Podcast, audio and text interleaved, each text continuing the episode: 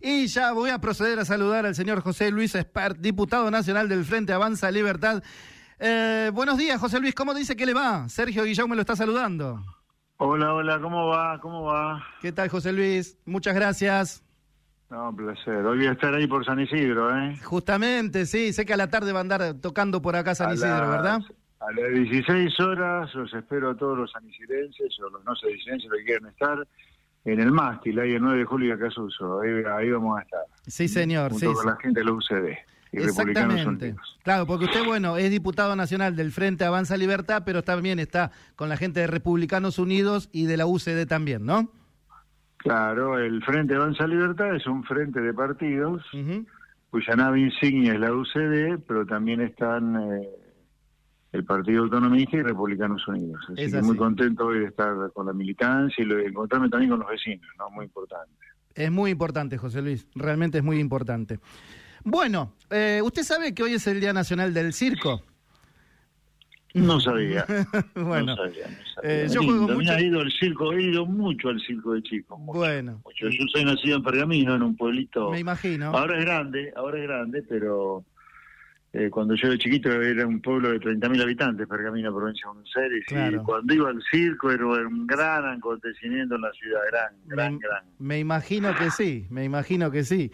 Y en el Día Nacional del Circo, ¿no? Yo me animo a hacerle esta pregunta, ¿no? ¿Qué funciona bien hoy, José Luis, en este circo? Vos decís, si el circo funciona bien, es porque realmente las piruetas, las payasadas se hacen bien. ¿No? Ajá, Casi es una pregunta media con doble sentido, pero es así, ¿no? Sí, Estamos es en complicado un- contestar. Está complicado contestarla porque si te digo que este este país está manejado por un conjunto de payasos, Sí. los payasos son divertidos, pero estos hijos de puta nos hacen mierda a nosotros los argentinos. No, no nos estamos Entonces, divirtiendo, no nos estamos divirtiendo son- mucho. Son como payasos de la película E E.T., E.T., E.T., no sé, del payaso ese maldito. It. Eso, esos son los, los payasos que tenemos acá, son eso, E.T., E.T., no sé exactamente. Pero bueno, José Luis, un poco, un poco de, de- un poco de humor, un poco como para solventar este problema, ¿no? Pero eh, ¿qué, ¿qué funciona bien hoy en el país, José Luis?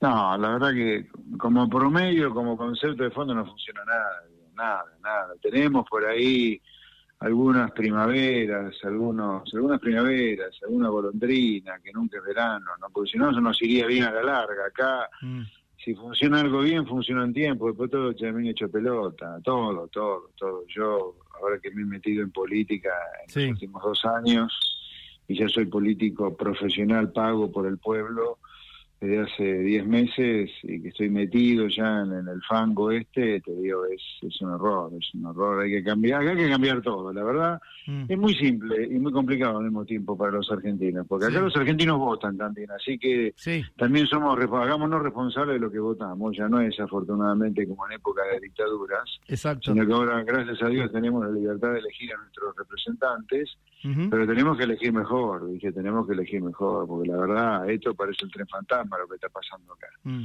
Yo creo que Argentina, si no cambia todo, todo, todo lo que está haciendo, eh, va a terminar siendo una gigantesca villa miseria. Ahora, no hay ningún motivo por el cual no cambiemos todo, porque los países donde la gente vive bien, no acá, donde vive una verdadera penuria diaria gigantesca, eh, hacen todo diferente a la Argentina. Y el grueso de los países funciona bien. No funcionan todos los países mal como Argentina. Al contrario, casi todos funcionan más o menos bien. claro.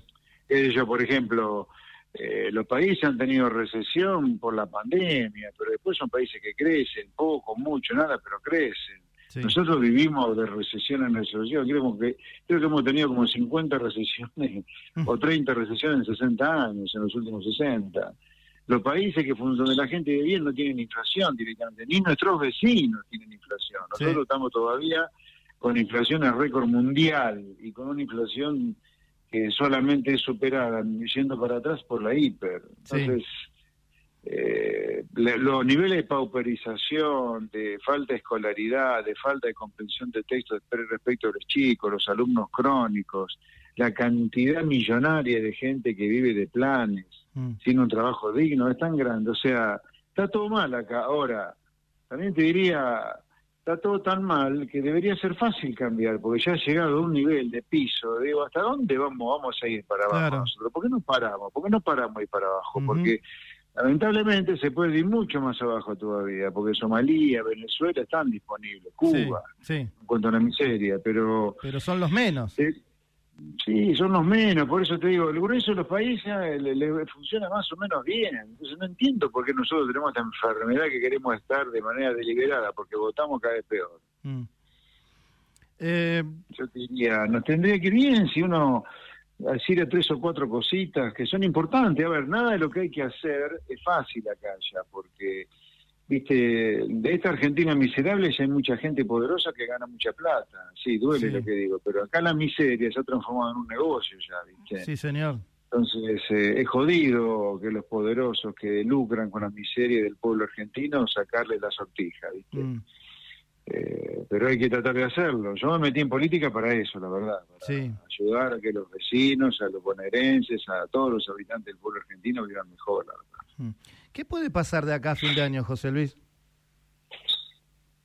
Y me parece que va a estar complicado de todo punto de vista, porque la inflación no te va a bajar del 6, 7% mensual, eso significa una inflación anualizada del 100%, y con una inflación anualizada del 100%, todo es un, es un, es un tole tole de aquello, que los salarios, el ajuste de tarifa de la medicina, del colegio, los útiles, la bebida, todo. Con tres dígitos de inflación no hay paz, lamentablemente, no hay paz para nadie.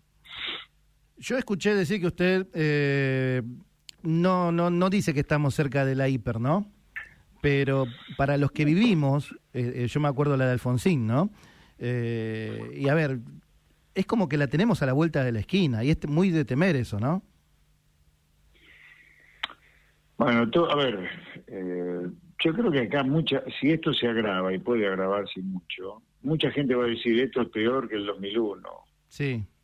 otra gente dirá esto es peor que la hiperinflación. Bueno, lo que importa es la percepción de la gente. ¿Qué mm. importa que yo como economista te diga, mira, técnicamente claro. Argentina estuvo en hiperinflación en el 89-90 cuando la inflación era de 3% por día? Sí, señor. Hoy tenemos 7%, 6% mensual, o sea, falta una enormidad para llegar a una hiperinflación desde el punto de vista técnico. Ahora lo que importa es qué percibe la gente. a mí ya hay gente que a mí ya hay gente que caminando por la calle me dice, che, estamos en hiper, y vos decís, técnicamente estamos año luz, pero viste, es que venimos de tantos años de pasarla tan mal que la gente ya eh, hace paralelos con cualquier cosa. Sí, sí, porque yo hoy estaba contando la noticia, porque me pasó a mí, José Luis, de ir a comprar papa Hace tres semanas estaba pagando la papa los tres kilos a 150 pesos. A la semana ya dos kilos 150 y ahora el kilo 200 pesos. En tres semanas. Entonces, ah, es, eh, eh, no es el famoso 6% que, que, que, dice el INDEC, ¿no? Eh, eso realmente no es lo que ven los argentinos. No, no, no, no estamos muy complicados. Y mirá vos, la paritaria que quiere cerrar camionero con 150 para el año que viene, que va a ser más o menos la inflación. ¿Vos te imaginás si hay un gremio que sale con 150 aumentos de salario, el resto van a salir con lo mismo? Imagínate la suba de precio. Que hemos empezado esa maldita carrera de precios y salarios. Claro, no, no se termina nunca. La, o sea, el círculo sigue dando vueltas, sigue dando vueltas, sigue dando vueltas. Y por eso, no, vienen tiempos muy complicados, lamentablemente. Sí. ¿Y, el año que viene, José Luis? Porque bueno, es un año obviamente electoral, ¿eh? ya se está vislumbrando el eh, tema. El año que viene, yo lo veo complicado de todo punto de vista social, económico. Ahora, desde el punto de vista político hay una esperanza que la campaña el año que viene, en lugar de ser una campaña donde todo el mundo diga boludeces, que la gente no entiende, sea una campaña, a eso aspiro yo, donde se discute en concreto soluciones concretas para los problemas concretos de los argentinos. O sea, yo creo que el periodismo ayudaría mucho en apretar, bien apretado a los eh, candidatos de lo que sea, con propuestas concretas de lo que van a hacer. En los municipios eh, ocurre eso, porque ahí la cercanía con la gente es enorme.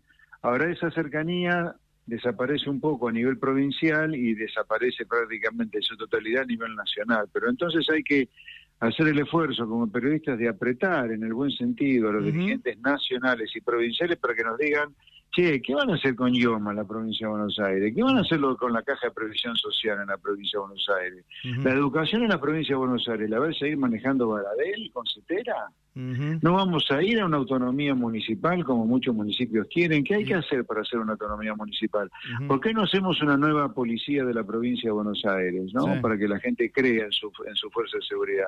Bueno, en fin, son todas preguntas que uno debería hacerle a los candidatos que se vayan presentando a nivel provincial y municipal, para que, que para que se dejen de vivir de hacer elecciones en lugar de gobernar o este, hacer propuestas concretas, ¿viste? Acá hay tipos que viven de hacer elecciones nada más, viven de, de, decir huevada la elección, después cuando son elegidos nacen un pomo y después en la nueva elección vuelven a presentar... Viven de la campaña, viven de la campaña claro, vivir de campaña, no, no es así. Vos tenés que hacer campaña cuando la ley lo permite y el resto del tiempo te tenés que dedicar a laburar para la gente desde el lugar que te toque, diputado nacional, concejal, intendente, gobernador, presidente, lo que sea. Son eh, que eh, son empleados del pueblo, son empleados del pueblo. Pero por supuesto, somos servidores del pueblo. Ahora es increíble las cosas que pasan acá, la desconexión de los servidores del pueblo con los problemas que tiene este pueblo. Sí.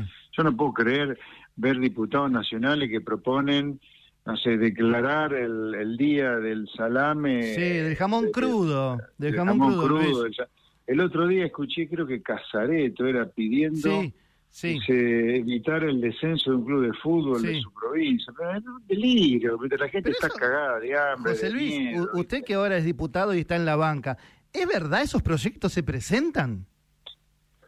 En realidad son así. Eh, lo que se trata en el recinto, lo que más se trata en el recinto eh, eh, sí, son proyectos de ley, pero estas cosas también se votan ahí, se votan, sí, se trata. Ahora, son, es, irrisorio. Ah, no, Escuchar, para ustedes, me imagino, ¿no?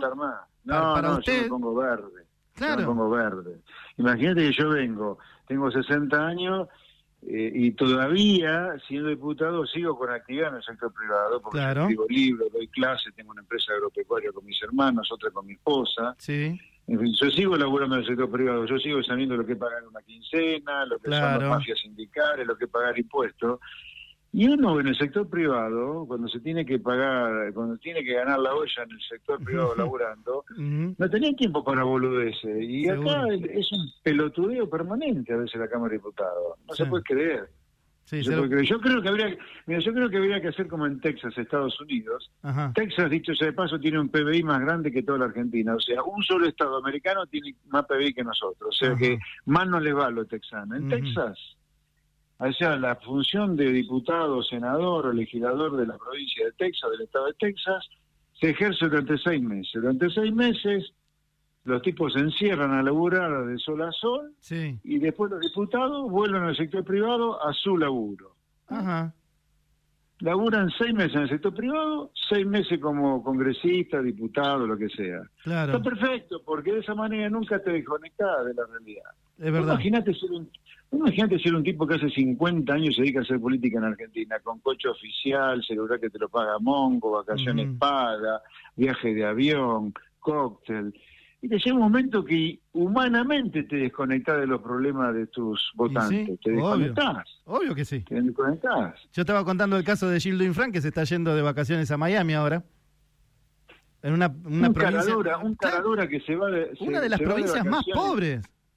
No, pero además no solo más pobres, sino que Infram, su gobierno, su provincia, toda la plata que gasta, se financia con coparticipación de impuestos. ¿Sabés qué es la coparticipación de impuestos? Es el pobre de San Isidro que está pagando IVA sobre la leche que va a parar a Formosa. Sí, señor. El grueso. Claro. No vergüenza. Sí, vergonzoso. Y verlo también con la zapatilla que andaba, ¿no? Encima. Pero bueno. Y un párrafo aparte de, de Batakis, ¿no? Sí, de nuevo, la misma hipocresía de siempre. Toda esta gente hablando del imperio americano cuando están acá, y después las puteadas contra el imperio americano. Odian al capitalismo, pero después lo usan. ¿No? Apenas pueden, se van. A mí lo que me embola es toda esta gente, lo hipócritas que son, el veneno que le venden a la gente que gobiernan, y después ellos hacen lo que todo ser humano quiere hacer, ir mm. a los lugares más lindos del mundo donde están las cosas más lindas. Sí, sí. Haz lo que yo digo, pero no lo que yo hago, ¿verdad? Exactamente. es así. Bueno. José Luis, una sola más, un minutito. Las paso.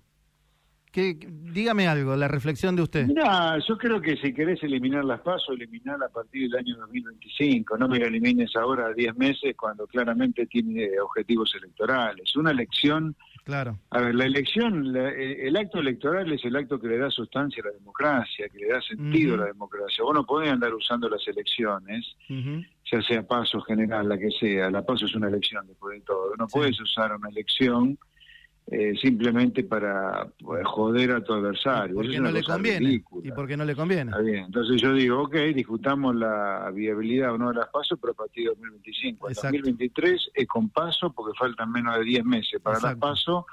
Eh, es clarito el objetivo político del kirchnerismo de suspender o eliminar las pasos para que no haya una oposición unida. Es, de pizarrón lo que están haciendo. Sí, sí, es básico. Es básico de ellos, ¿no? Y, y lamentable además. Ah, igual, sí, como siempre, como siempre. Indignante, ¿no? Indignante, José Luis. Le agradezco mucho, José Luis. Ha sido un placer, hablar con usted. 16 horas en el mástil hoy de San Isidro, con lluvia y todo. No se suspende por lluvia. Quédese tranquilo que no va a llover. ¿eh? Alguna gotita le va a poder caer, pero nada más que una gotita. Quédese tranquilo. Listo. Le mando un abrazo. Muchas gracias, José Luis. Gracias.